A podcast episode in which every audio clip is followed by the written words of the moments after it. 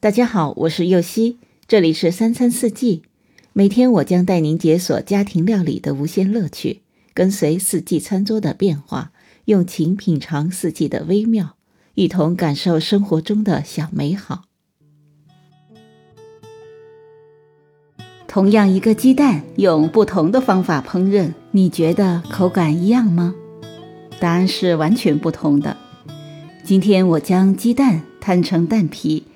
利用蛋的温度去软化奶香扑鼻的奶酪，味道相互融合，口感达到前所未有的厚实。我相信你也一定会爱上这种黏腻的幸福感。一起来看看蛋包奶酪堡的食材吧：汉堡胚一个，奶酪片一片，午餐肉两片，鸡蛋两个，牛奶两勺，青椒适量，沙拉酱适量。油适量。首先将鸡蛋打散，加入牛奶，搅拌均匀。青椒去籽，切成圈。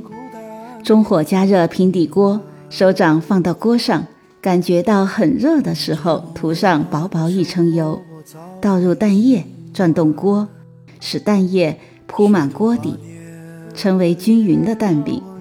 等蛋饼彻底凝固之后，关火，将锅移开火源。奶酪片放在蛋饼正中央，折叠蛋皮，将奶酪片整个包起来，取出来。接着平底锅小火不放油，将汉堡胚加热一下，烤到温热后取出来，放少许油煎午餐肉，表面略金黄即可。最后将奶酪蛋包放在汉堡胚上，再放上午餐肉、青椒卷，淋上沙拉酱。盖上另一片汉堡胚即可。你是否愿意相信不再靠岸？感谢您的收听，我是佑希，明天解锁日式蛋包饭。走得很远，如我所盼。没有如期回来解开。